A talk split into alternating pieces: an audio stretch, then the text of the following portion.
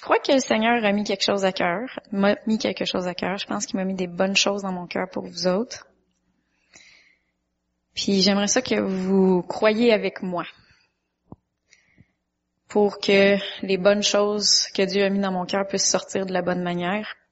Parce que moi, si c'est juste dans mon intellect, ça va peut-être vous aider dans, dans votre intelligence, mais ça fera absolument aucun rien dans votre esprit. Moi, j'aimerais ça que les paroles qui sortent puissent rentrer, renouveler votre intelligence, puis amener un changement dans vos vies. Amen. Seigneur Dieu, je te remercie pour ta parole que tu nous as donnée. Je te remercie pour ta présence qui est déjà ici, Seigneur, ce soir. Tu sièges vraiment au, au milieu des louanges de ton peuple. Seigneur Dieu, je te demande de, de venir illuminer les yeux de nos cœurs, Seigneur. On met nos yeux sur toi. On s'attend à toi, Seigneur Dieu. Que ces paroles que tes paroles soient dans ma bouche, et alors même que je parle, que les gens puissent même comprendre des choses que j'ai même pas dit, à cause de ton Saint-Esprit, qui est l'enseignant, c'est lui l'enseignant. Je te le demande dans le nom de Jésus, et je demande que chaque personne ici ce soir puisse être euh, encouragée, fortifiée dans leur esprit, et que nos intelligences puissent être renouvelées par ta parole. Nous te le demandons dans le nom de Jésus. Amen. Madame Charbonneau a demandé que ça soit euh, un petit peu sous, forme d'études bibliques. Donc ça va être comme une petite étude biblique. Puis ce soir, on va pouvoir la mettre en pratique après par la prière. Parce que le titre de mon message, c'est La prière fervente du juste. Donc, euh, c'est pas nécessairement sur toujours sur la prière que les enseignements vont être, mais ce soir, c'est ce que j'avais à cœur. Donc, on va parler sur la prière. Je vous invite à tourner avec moi dans Jacques 5, 16, un verset que plusieurs d'entre nous connaissons.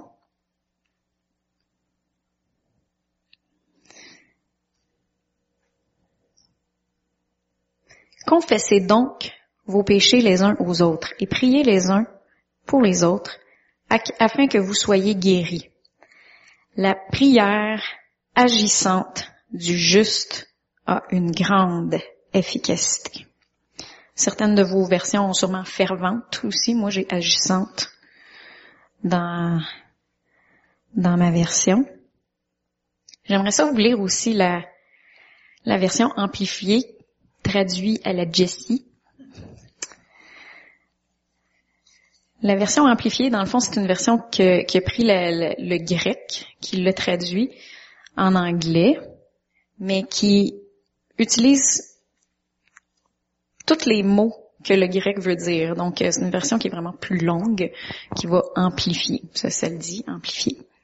Donc, ça dit la prière fervente qui vient du cœur qui est continu d'un homme juste rend disponible une immense et formidable puissance qui est dynamique dans son travail.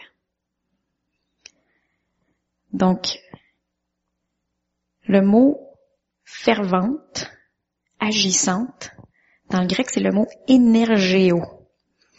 Puis j'avais lu dans une, une Bible d'études que ça aurait pu aussi être traduit la prière d'un homme juste provoquée en lui par une énergie divine. Donc c'est une prière qui vient d'en dedans. Une prière qui vient de, de l'esprit, qui est poussée, provoquée par l'esprit de Dieu en dedans de nous. Dans euh, 1 Thessaloniciens 2, 13, on retrouve ce même mot-là, énergéo. On va tourner là. Un Thessalonicien. Ça parle pas de la prière, là, ça parle de la parole. Mais c'est pour qu'on puisse avoir encore plus une bonne idée de qu'est-ce que ça veut dire ce mot-là dans énergéo. Donc, un Thessalonicien, 2, 13.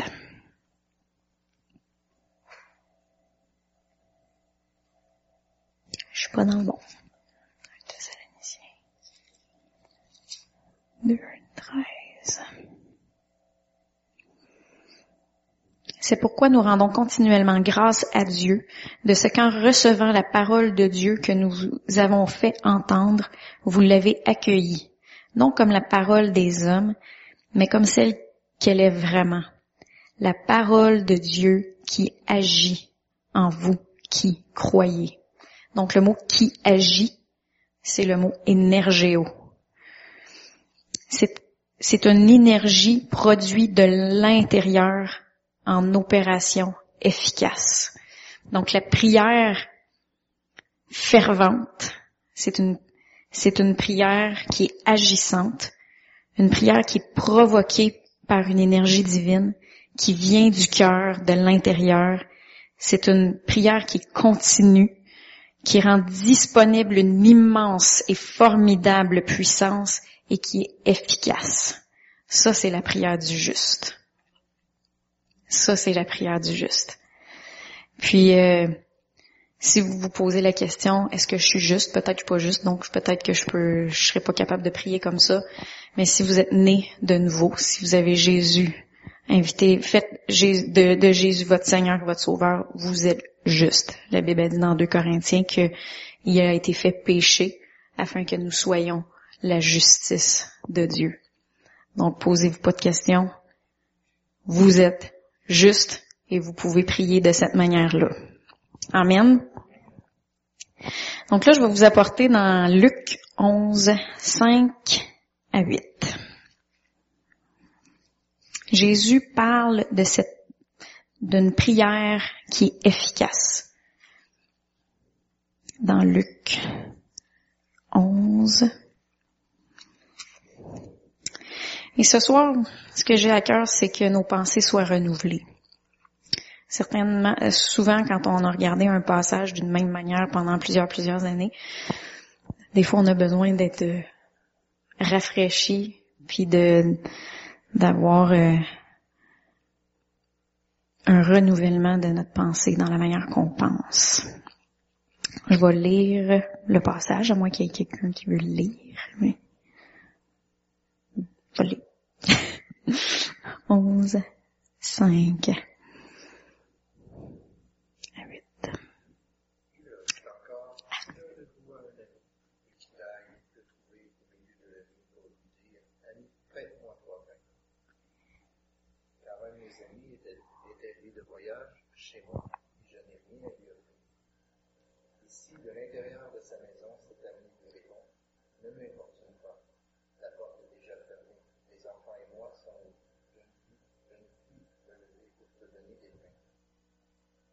Je vais lire. 11, 5.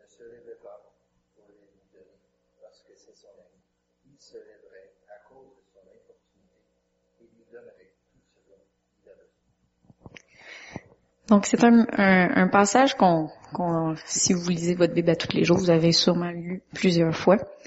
Et souvent, quand on lit ce passage-là, je ne sais pas si euh, vous avez déjà pensé comme ça, mais on a l'impression que euh, la leçon à retirer de ce passage-là, c'est que il faut demander à Dieu continuellement jusqu'à temps qu'il se tanne et qu'il nous donne qu'est-ce qu'on veut. Un petit peu, un petit peu l'impression qu'on peut avoir. On va demander à Dieu puis on lâchera pas puis un moment il va nous donner qu'est-ce qu'on veut. Mais je j'aimerais qu'on voit Dieu d'une différente manière que ça. Parce que la parole a dit que Dieu nous donne libéralement, sans aucun reproche. Donc, euh, puis je vais vous montrer ça. Dans, je vais vous apporter dans, premièrement, dans Dieu donne libéralement sans aucun reproche. Ça, je pense que c'est dans Jacques. Je l'avais même pas écrit, mais vu que j'y ai pensé, on va aller le voir.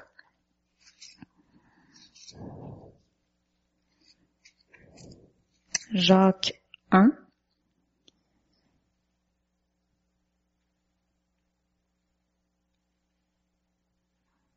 Oui, Jacques 1, 5. Si quelqu'un d'entre vous manque de sagesse, qu'il la demande à Dieu, qui donne à tous libéralement et sans faire de reproches, et elle lui sera donnée. Donc on voit que Dieu, il est généreux. Il donne libéralement. Un autre, dans, on va, je vais vous amener dans Psaume. Psaume 84, 11.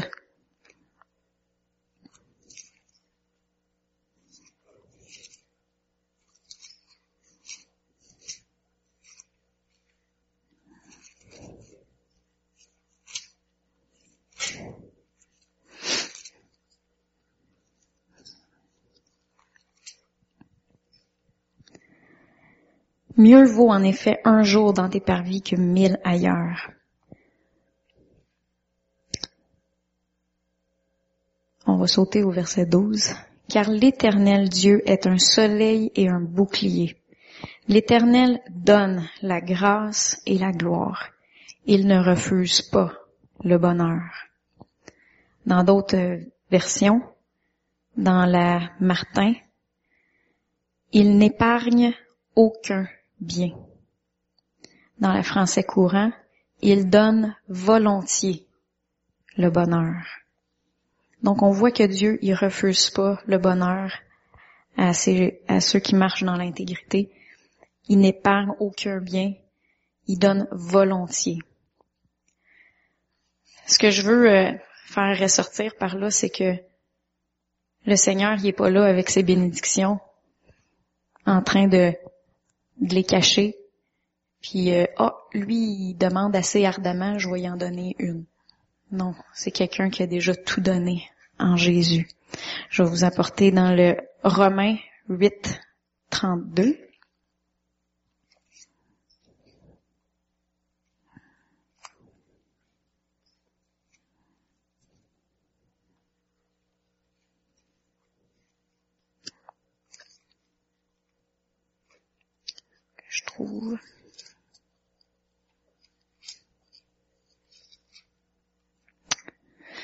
Romains 8, 32.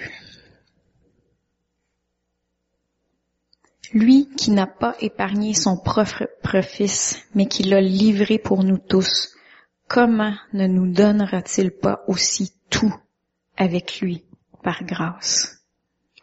Donc, en Christ, il nous a tout donné. 2 Corinthiens 1, 19, 20 quand je vais finir avec mes versets, vous allez vraiment croire que Dieu est généreux et qu'il retient pas ses bénédictions. des fois, on a juste, même si on, des fois on le sait,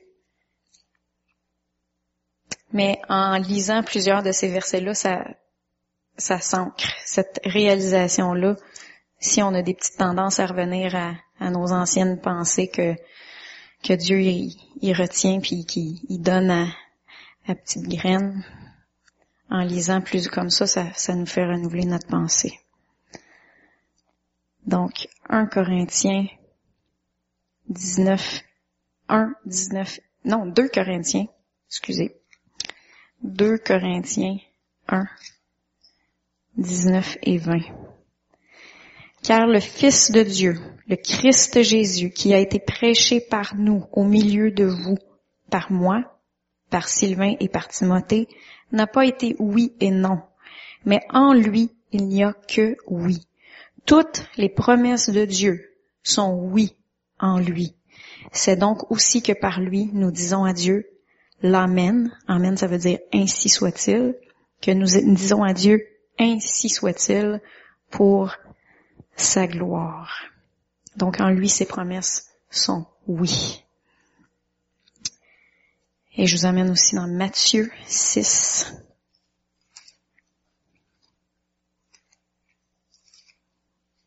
Sept et huit. Ah. Ça, ça va être un petit peu plus tard que je, vais vous amener là. Je m'excuse. Donc, euh, ce que je vous ai expliqué, c'est que souvent quand on lit euh, dans le passage de Luc, le monsieur est venu, donne-moi des pains, donne-moi des pains.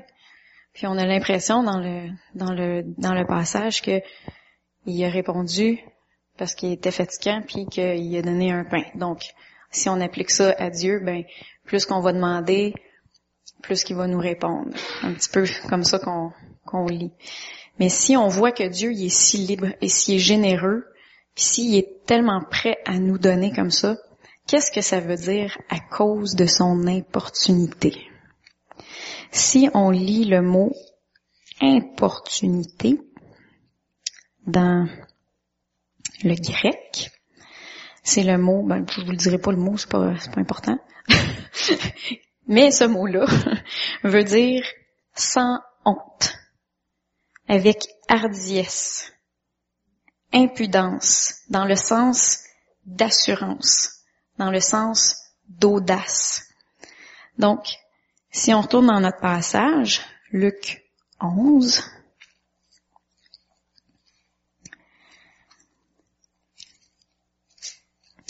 il dit,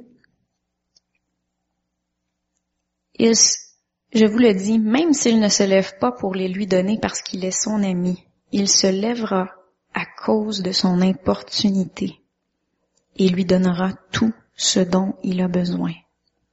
Donc, importunité, ça veut dire sans honte, avec hardiesse, impudence dans le sens avec assurance, audace.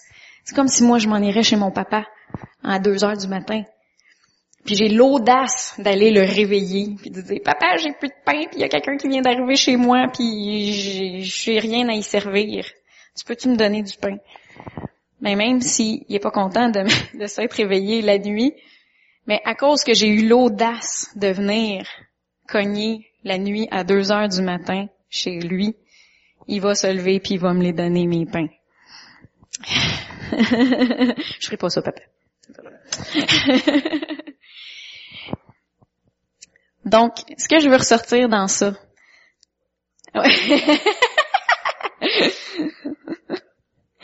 Donc, ce que je veux dire pour ça, c'est que le Seigneur, on est ses enfants. Il est notre Père d'amour. Il veut nous donner euh, ce dont on a besoin. Il sait déjà, avant même qu'on lui demande qu'est-ce qu'on a besoin, qu'est-ce qu'on a besoin. Puis il veut qu'on vienne le voir avec audace dans la prière, avec sans honte. On est, il nous a justifiés par son sang. Il veut qu'on s'approche de lui sans honte. Puis si on continue à, lire dans le même passage, on le voit vraiment, on le voit plus loin, parce que juste dans le verset 9, juste en dessous, il dit, et moi je vous dis, demandez et l'on vous donnera. Cherchez et vous trouverez. Frappez et l'on vous ouvrira. Car quiconque demande, reçoit. Celui qui cherche, trouve. Et à celui qui frappe, on ouvrira. Quel père parmi vous, si son fils lui demande du pain, lui donnera-t-il une pierre? Ou s'il lui demande du poisson, lui donnera-t-il un serpent au lieu d'un poisson? Ou s'il demande un œuf, lui donnera-t-il un scorpion? Si donc, vous qui êtes mauvais, vous savez donner de bonnes choses à vos enfants, à combien plus forte raison le Père céleste donnera-t-il l'Esprit Saint à ceux qui lui demandent? Donc c'est dans le même même passage. Fait qu'on on sépare pas les deux histoires. C'est l'histoire va avec ce que Jésus a expliqué en dessous. Donc impudence, euh, importunité, ça veut dire audace, sans honte. Retenez ça. Faut, faut qu'on renouvelle notre pensée quand on lit ce passage-là. Euh,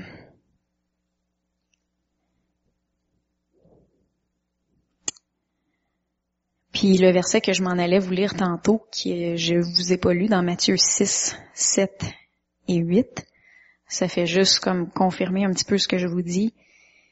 Ça parle de quand vous venez à Dieu, ne répétez pas tout le temps la même affaire, comme les païens y font, parce qu'ils pensent que ils vont euh, obtenir ce qu'ils ont besoin à force de prier, à force de, de, dire plein de paroles. Dans le fond, c'est pas ça que le Seigneur il veut de nous. Il veut qu'on prie des prières, il veut qu'on prie on dise des paroles qui sont précises, inspirées par le Saint-Esprit, qui viennent dans dedans, qui sont énergisés par une énergie divine, audacieux euh, et plein de foi. Donc, mon premier point, c'est quand on, quand on vient en prière, la prière qui est efficace, la prière qui est fervente, c'est une prière qui est audacieuse. Puis on le voit aussi ça dans euh, dans Hébreu 4, 16. Vous connaissez sûrement le verset aussi.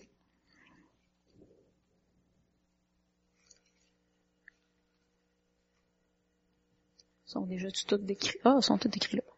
Approchons-nous donc avec assurance du trône de la grâce afin d'obtenir miséricorde et de trouver grâce pour être secouru dans nos besoins.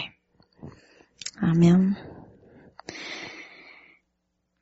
J'aimerais aussi euh, faire une distinction.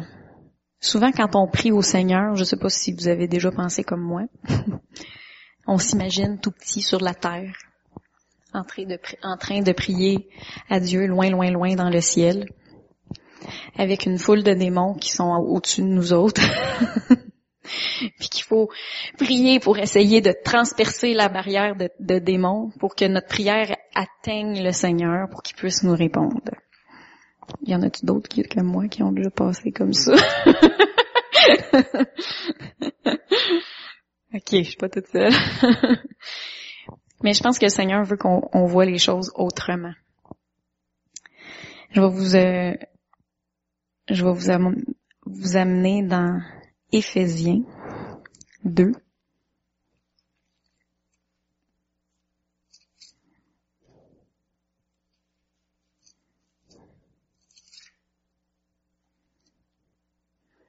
Six et sept. Il nous a ressuscités ensemble. Il nous a fait asseoir ensemble dans les lieux célestes en Christ Jésus, afin de montrer dans les siècles à venir la richesse surabondante de sa grâce par sa bonté envers nous en Christ Jésus. Donc, oui, on est ici physiquement sur la terre, notre esprit, notre âme, on est, tout, on est ici sur la terre. Mais quand on a, quand on a donné notre vie à Jésus, Dieu, il nous a ressuscité avec lui, il nous a fait asseoir avec lui dans les lieux célestes en Christ Jésus. Donc oui, on est ici, mais dans notre position spirituelle, on est en Christ.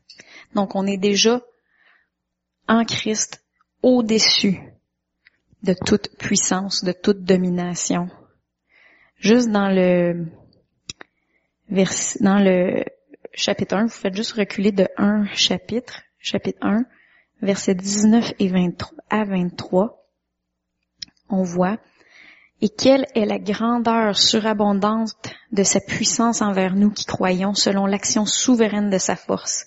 Il l'a mise en action dans le Christ en le ressuscitant d'entre les morts et en le faisant asseoir à sa droite dans les lieux célestes au-dessus de toute principauté, toute autorité, puissance, souveraineté, au-dessus de tout nom qui peut se nommer, non seulement dans le siècle présent, mais encore dans le siècle à venir. Il a tout mis sous ses pieds, il l'a donné pour chef ou tête, selon certaines versions, suprême à l'Église, qui est son corps, la plénitude de celui qui remplit tout en tous. Donc, l'Église est le corps de Christ et Christ est assis à la droite de Dieu au-dessus de toute principauté, de toute domination, puissance, tout nom, etc. Donc, euh, donc, à place de, c'est la, la, différence que je voulais vous faire voir, plutôt que de s'imaginer tout petit sur la terre en train d'essayer de prier Dieu, en train d'essayer de, de percer la barrière de démons qui, est au-dessus de la terre pour atteindre Dieu.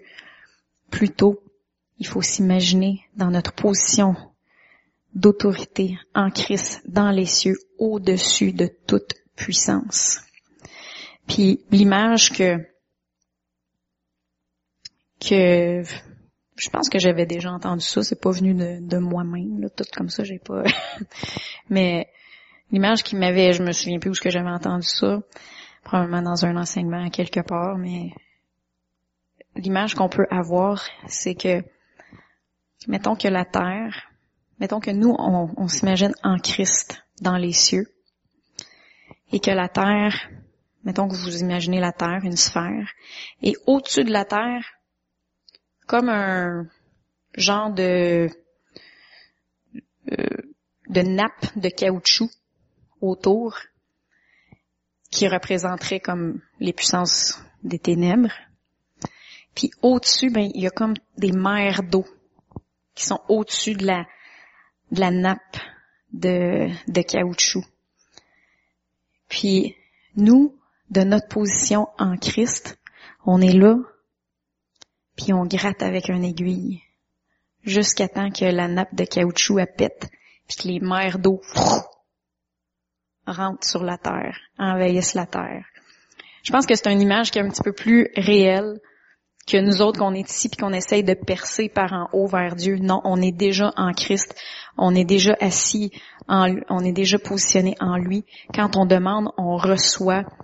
Puis le Seigneur, on a déjà autorité. Et puis c'est de cette position d'autorité que, la percée, elle arrive. C'est comme ça que la percée, elle arrive. Le diable, il peut résister. Mais il peut pas empêcher, il peut, il peut résister, il peut essayer de résister, mais il peut pas gagner. C'est sûr et certain. C'est sûr qu'il doit, il doit fléchir le genou. Donc, euh, il peut retarder, mais il peut pas le retarder infiniment. C'est, il n'y a, pas le choix. Parce que la Bible a dit dans Jacques 4, 7, résistez le diable et il fuira loin de vous. Donc, euh, c'est comme l'image que je voulais qu'on aille euh, à la place de se penser euh, ici, mais qu'on se pense en Christ, puis qu'on voit la prière qui est efficace d'un autre, de l'autre sens. Que la percée, c'est de l'autre sens. C'est pas comme ça essayer d'atteindre Dieu, c'est la percée de l'autre sens. Je sais pas si ça fait euh, du sens. En tant qu'enfant de Dieu, on n'est pas des euh, mendiants. La Bible a dit dans Psaume 37, 25, je pense qu'on peut tourner là.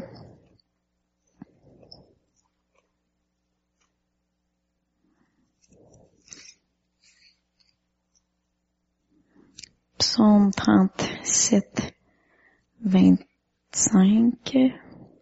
J'ai été jeune et j'ai vieilli, et je n'ai pas vu le juste abandonné, ni sa descendance mendiant son pain.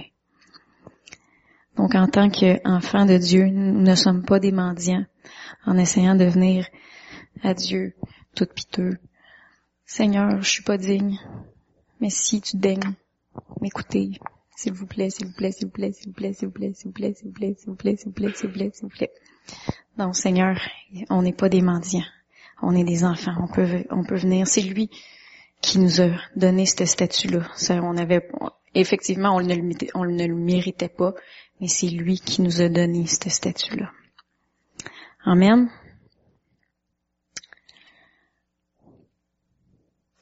Je veux juste faire ici une petite nuance, parce que là j'ai parlé d'audace. Euh, on demande à Dieu, puis on réclame au diable. Il y a une différence. quand on demande à Dieu, c'est respectueusement. On demande selon sa parole, on demande avec audace.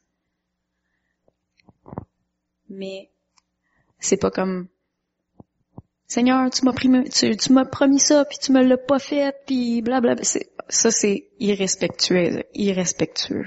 Quand on, vient devant Dieu, on vient d'une manière respectueuse. On demande d'une manière, euh, oui, audacieuse parce que il veut qu'on soit confiant, parce que c'est lui qui nous a donné notre euh, cette confiance-là, puis c'est lui qui nous l'a promis. Il veut qu'on s'attende à ce qu'il nous réponde, mais on demande à Dieu. Au diable, par exemple, on commande. La Bible a dit euh, dans Matthieu 16, 18 et 19. Si tu peux me l'écrire, je prendrai pas le temps d'aller chercher. Et moi, je te dis que tu es pierre et que sur cette pierre je bâtirai mon église et que les portes du séjour des morts ne prévaudront point contre elle. Je te donnerai les clés du royaume des cieux. Ce que tu liras sur la terre sera lié dans les cieux et ce que tu délieras sur la terre sera délié dans les cieux. Donc le diable, lui, il n'a pas le droit de prendre ce, ce que Dieu nous a donné. À lui, on réclame. À Dieu, on demande. Petite nuance que je voulais apporter. Oui, on demande avec audace, mais on demande respectueusement. Donc, euh, c'était ma, ma petite nuance que je voulais apporter. L'autre place où ce que Dieu parle d'une prière efficace, c'est dans Luc 18, 1 à 8.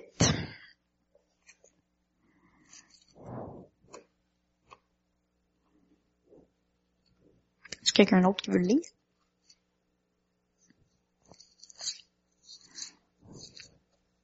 Prière efficace, que c'est une prière qui est audacieuse. Mais dans le dans Jacques 5.16, quand j'ai parlé euh, de la version amplifiée traduite à la Jessie, ça disait la prière fervente qui vient du cœur, qui est continue. Donc, ici, dans ce passage-là, on voit euh, que Jésus leur dit une parabole pour montrer qu'il faut toujours prier et ne pas se lasser. Donc, euh, se relâcher, se lasser, moi, dans, ma version, c'est un petit peu la même chose.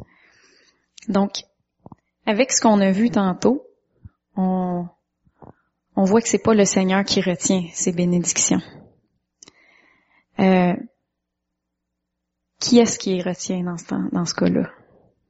Si on va euh, dans le verset 7, et Dieu ne ferait-il point justice à ses, à ses élus qui crient à lui jour et nuit? Tarderait-il à leur égard? Je vous le dis, il leur fera promptement justice. Mais quand le Fils de l'homme viendra, trouvera-t-il la foi sur la terre? Donc, une chose qui peut retenir, c'est nous. Euh, il y a un autre, euh, j'ai comme une petite annotation, moi, dans ma Bible, qui dit, euh, alors qu'il patiente à leur égard. Donc c'est lui, c'est lui qui est patient à notre égard, c'est pas nous qui est patient à, son égard. C'est lui qui est patient à notre égard. Donc euh, souvent on pense que c'est nous qui qui attendons après lui, mais pas vrai, c'est lui souvent qui attend après nous autres. Fait que quand il y a des choses qu'on voit pas s'accomplir, on demande Seigneur Dieu, y a-t-il quelque chose que je comprends pas? Y a-t-il de quoi que il faudrait que que je fasse? que c'est quoi la direction que tu veux que je prenne? Donc ça, c'est une des choses. L'autre chose, on voit, trouvera-t-il de la foi sur la terre? Donc quand on prie, est-ce qu'on demande avec foi? Très important dans notre prière. L'autre chose qu'on voit aussi, c'est le diable et son royaume qui peut euh, retenir. Et c'est là qu'il faut continuer sans se lasser dans notre position d'autorité en Christ. Donc c'est pas encore là, comme je disais, on essaie de prier sans se lâcher jusqu'à temps que le Seigneur y fasse de quoi. Non, lui veut faire de quoi plus vite que nous autres on veut.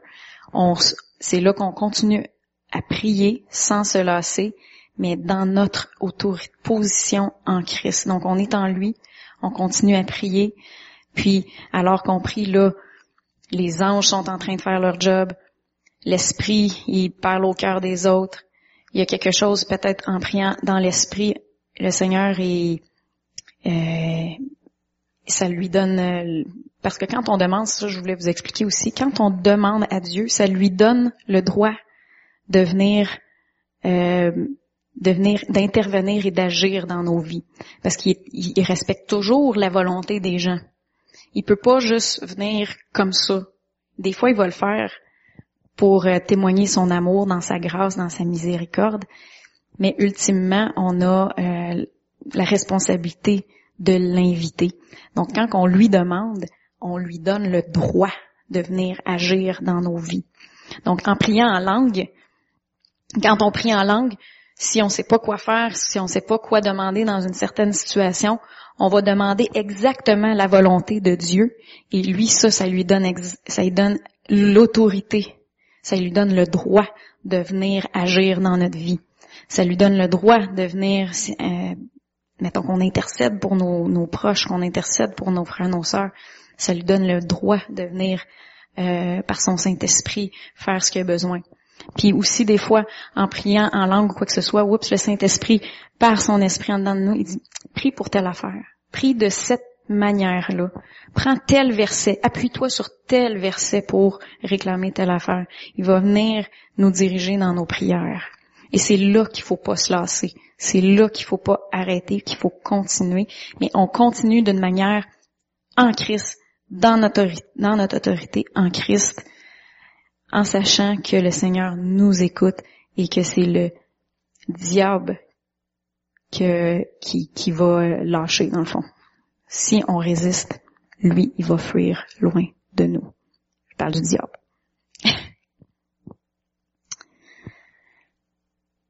Donc, ce que je voulais ressortir de ce passage-là, c'est que la prière qui est efficace ne se lasse pas. Elle est continue. C'est lui qui... Euh, c'est tenir ferme, un petit peu comme, comme Lisa l'a parlé euh, dimanche dans Éphésiens qui dit euh, Après avoir tout surmonté, tenez donc ferme. Je pense qu'on peut prendre le temps de le lire. Je sais pas ce que je suis rendu dans mon temps, parce que c'est la première fois que j'apporte la parole. rendu... Euh, c'est marqué, c'est pourquoi prenez toutes les armes de Dieu dans Éphésiens 6, 13. Prenez toutes les armes de Dieu afin de pouvoir résister dans le mauvais jour et tenez ferme après avoir tout surmonté. Tenez donc ferme. Puis dans le verset 18, ça dit, Priez en tout temps par l'Esprit avec toutes sortes de prières et de supplications. Veillez-y avec une entière persévérance. Priez pour tous les saints. Amen. En terminant, j'aimerais ça euh, juste parler de deux exemples de prières agissantes. Une dans Acte 12.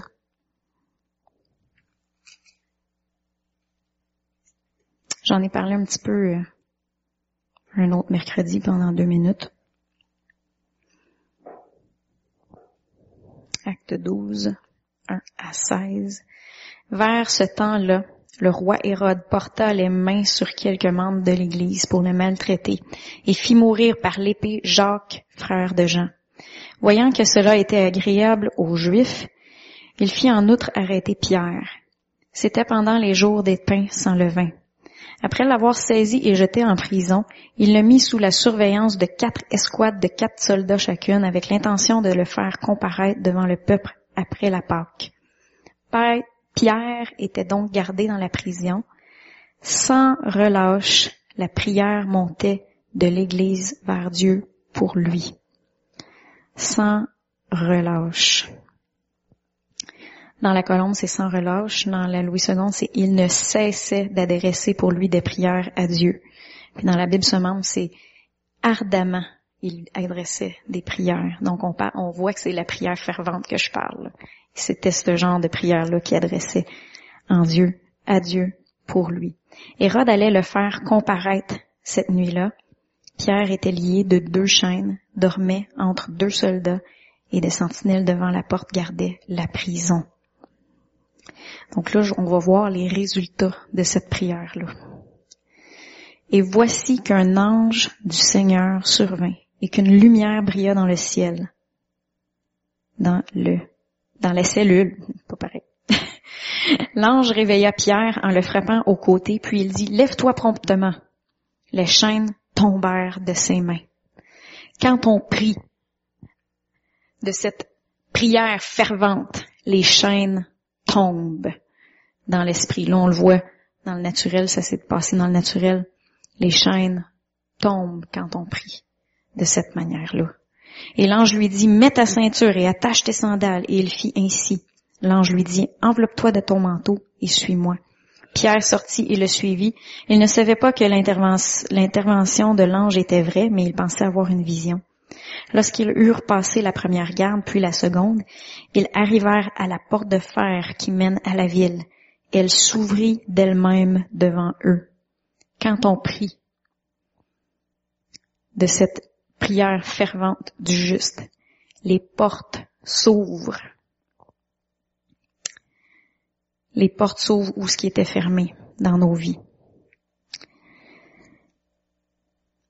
Lorsqu'ils eurent passé la première garde, puis la seconde, ils arrivèrent à la porte de fer qui mène à la ville. Elle s'ouvrit d'elle-même devant eux. Ils sortirent et s'avancèrent dans les rues. Aussitôt, l'ange le quitta. Quand on prie de cette manière-là, il y a des anges qui sont à l'œuvre aussi. Donc, c'était le premier exemple que je voulais qu'on voit ensemble. Les, cette prière-là, qu'est-ce que ça l'a affecté? Les chaînes sont tombées, la porte s'est ouverte, puis il y a des anges. Ben, il y a un ange dans ce cas-là, que le ministère des anges qui s'est produit. L'autre et la dernière exemple, c'est dans Jacques 5.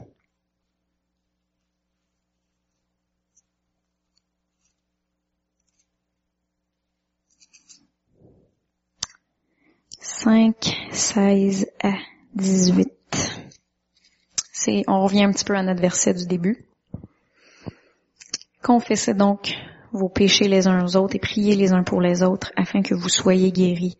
La prière agissante du juste a une grande efficacité. Élie était un homme de même nature que nous. Il pria avec instance pour qu'il ne pleuve pas et il ne tomba pas de pluie sur la terre pendant trois ans et six mois. Puis, il pria de nouveau, alors le ciel donna la pluie et la terre produisit son fruit. Donc,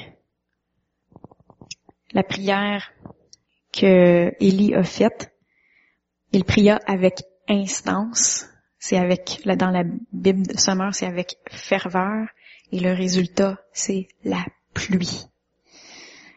Au début, c'était pas de pluie, puis après ça, c'était la pluie. Puis ça, ce que je voulais qu'on applique dans notre vie, c'est que si on, recule juste dans Jacques euh, 5, 7, ça dit, prenez donc patience, frère, jusqu'à l'avènement du Seigneur. Voici que le laboureur attend le précieux fruit de la terre, plein de patience à son égard, jusqu'à ce qu'il ait reçu les pluies, les pluies de la première et de l'arrière saison. Donc, lorsqu'on prie avec ferveur, la pluie de Dieu va tomber. Donc, euh, c'est des choses qu'on peut prier, des choses que on peut demander. Puis c'est euh, des résultats de la prière fervente du juste qu'on peut avoir. Donc, euh, c'était ce que j'avais à vous apporter. Je pense qu'on peut la mettre en pratique. La prière fervente du juste, juste en récapitulant, c'est une prière qui vient de l'intérieur, une prière qui vient du cœur, qui est provoquée par une énergie divine, qui rend disponible une immense et formidable puissance, qui est efficace. C'est une prière qui est audacieuse, une prière qui ne se lasse pas et qui produit des résultats. Amen. Amen.